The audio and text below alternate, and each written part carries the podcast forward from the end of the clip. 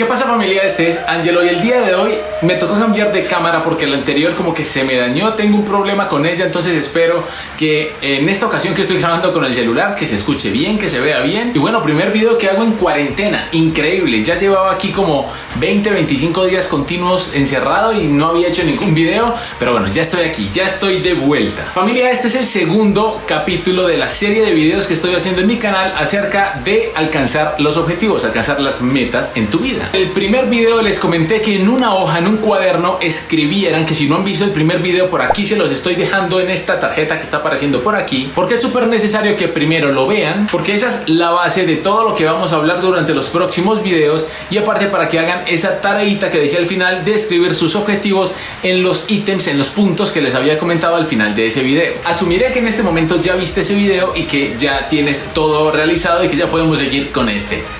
Ahora, el día de hoy lo que vamos a hacer es descubrir si esas metas, esos objetivos que tú te trazaste en la tarea anterior son de verdad los que tú quieres alcanzar en tu vida, porque muchas ocasiones tenemos objetivos, pero poco a poco nos vamos dando cuenta de que ah, no son como lo mejor para nosotros o no son realmente lo que queremos, sino que habían cosas que si hubiéramos sabido antes a nivel de prioridad, pues eso lo hubiéramos dejado al menos para después. Entonces, eso es lo que vamos a hacer en este video y descubrir cuáles son esas áreas de la vida que necesitamos trazarnos algunas metas en ella. Por ejemplo, si tú tienes todas tus metas con relación a lo profesional, pues hay un desbalance que al final va a resultar en una vida pues obviamente desbalanceada en sí misma, porque estás dedicando todo el tiempo de tu día a día a cumplir algo solamente en un área de la vida, pero el día de hoy vamos a ver que hay 11 áreas en las cuales tenemos que tener metas y que todos los días tengamos que accionar para tener una vida regulada. Eso se escucha como demasiadas cosas, 11, oh my god, pero nos vamos a dar cuenta de que eso es un poco más fácil de lo que pensamos. Ahora, entremos en el tema. Las 11 áreas de la vida en la que debemos de tener metas y todos los días trabajar en ellas son, primero, salud y estado físico. Segundo, imagen propia. Tercero, el amor. Cuarto, crecimiento personal. Quinto, el espiritual. Sexto, la familia. Séptimo, la parte financiera. Octavo, la parte profesional, negocios, carrera, estudios, etcétera. Todo lo profesional se encierra ahí. Noveno, la vida social o los amigos, las amistades, las relaciones. Número 10, la diversión. Y número 11, la contribución. Esto sinceramente va a ser una actividad bastante profunda, así que si eres un poco más de leer, de hacerlo con más tranquilidad, aunque el video también lo puedes pausar, obviamente, por aquí en esta pestaña va a estar apareciendo una tarjeta que los va a llevar a mi blog, a un artículo en donde poco a poco estoy construyendo el paso a paso de cómo alcanzar tus objetivos. De hecho, contiene el material del video pasado y el material de este video, pero todo escrito para que lo puedas leer las veces que quieras y lo puedas tener más a la mano en los momentos en los que lo necesites. Pero el video te lo recomiendo como para que entiendas todo a nivel general y luego en el blog puedes ir a hacer la actividad un poco más tranquilo y a tu ritmo ya. Ahora, lo que vas a hacer a continuación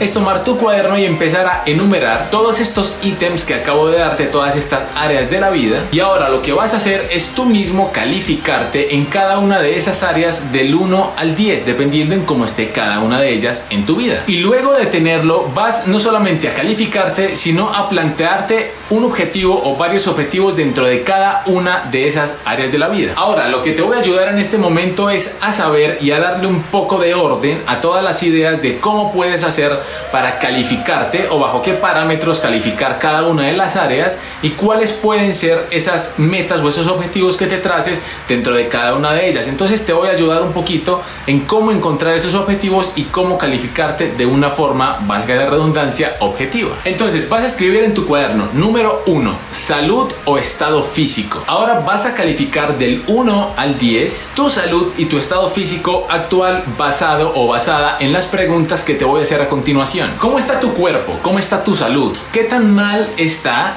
y si está mal, ¿qué estás haciendo para recuperarlo? O si está bien, ¿qué tanto estás haciendo para mantenerlo de esa forma correcta? Para conservar tu salud y de hecho mejorar el estado de la salud que tienes actualmente. Para colocar tu objetivo, pues es algo un poco más simple. Tus objetivos pueden ser bajar de peso, mantener un estilo de vida saludable, aumentar músculo, aumentar peso, etc. Si quieres, pausa el video, piensa un poco sobre esto, escríbelo y luego vuelve al video o escúchame en este momento y luego te diriges a mi blog y lo ves lo lees de una forma escrita y ya luego te, te, dedicas todo el tiempo que necesites o que requieras para hacer esta actividad. Número 2. Imagen propia. Califica del 1 al 10 según la imagen que tú tengas de ti mismo, de ti misma. ¿Cuál es tu perspectiva de ti al momento de enfrentarte a ti mismo, a ese espejo de la vida? ¿Qué es lo que ves? ¿Te falta confianza en ti mismo, en lo que haces, en tus capacidades, en tus dones? ¿O por el contrario, antes te sobra confianza en eso y te falta un poquito de base que te ayude a ser un poco más humilde, por decirlo de alguna manera? Según las respuestas que te des a ti mismo de esto, califícate del 1 al 10 y los objetivos pues ya es algo muy personal como mejorar en tal aspecto o ser un poco más de lo otro en esa área en específico. Creo que la dinámica ya se entendió. Ahora lo que voy a hacer es nombrar cada uno de los ítems, darles preguntas que les pueden ayudar a encontrar un norte frente a cada una de las áreas y ustedes mismos ya luego se hacen como los objetivos de cada uno de ustedes. Número 3. Amor. ¿Cuál es el estado de mi amor de cara a mí mismo y a los demás? Mis actos de verdad van alineados frente a lo que yo quiero que los demás perciban de mí de cara al amor, que me perciban como una persona amorosa. Y si en realidad quiero que me perciban así, ¿qué estoy haciendo yo y mis actos si están yendo a favor de que la gente me perciba de esa manera? Ahora, el amor no solo aplica para ti o para los demás, también aplica para todas las cosas que haces. Entonces, los actos y todo lo que estás haciendo durante el día en realidad se está basando en tu máxima posibilidad de amor o es porque simplemente lo estás haciendo y ya. ¿Qué tanto amor pones en cada una de las cosas que todos los días haces? Número 4, crecimiento personal. ¿Qué tanto tiempo, dinero, esfuerzo estoy dedicando de mi día a día a mi crecimiento personal? ¿Cuánto tiempo estoy dedicando a cosas que me hagan desarrollarme e ir a un siguiente nivel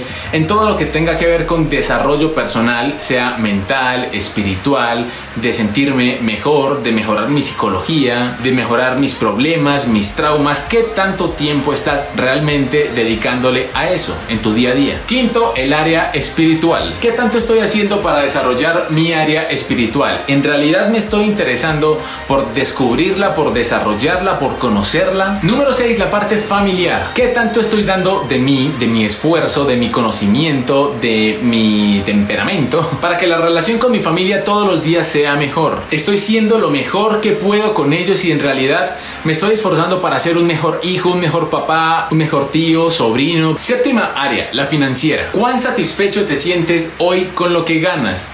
¿Crees que estás ganando lo suficiente? ¿Te gustaría ganar más? ¿O te gustaría ganar lo mismo pero tener un poco más de tiempo para compartir con tu familia? ¿Estás dispuesto o dispuesta a dar más de tu tiempo con el fin de ganar más? ¿Cuánto más o cuánto quiero ganar y cuál es la finalidad? ¿Para qué quiero ganar eso? Número 8. Área profesional. Negocios, carrera, estudios. ¿Estás dedicando tu vida a lo que en realidad te gusta? ¿En lo que en realidad te apasiona? En caso de que sí, ¿cómo puedes ser mejor profesional? ¿Qué puedes hacer para ser una persona y un profesional más productivo? Y en el caso de que no estés trabajando en lo que te gusta, en lo que te apasione, ¿cuáles crees que pueden ser las posibles salidas para salirte de trabajar de eso que no te apasiona y poderte dedicar finalmente a lo que te gusta? ¿Qué puedes hacer para alcanzar ese puesto soñado, ese trabajo que tienes en tu mente, en tus objetivos? Y sí, aunque suene muy idealista, pero en realidad todo lo que quieres se puede cumplir. Y créeme que no es el típico discurso de Si sueña, todo se puede. Aunque suena parecido. pero si pones un poquito de imaginación, de creatividad,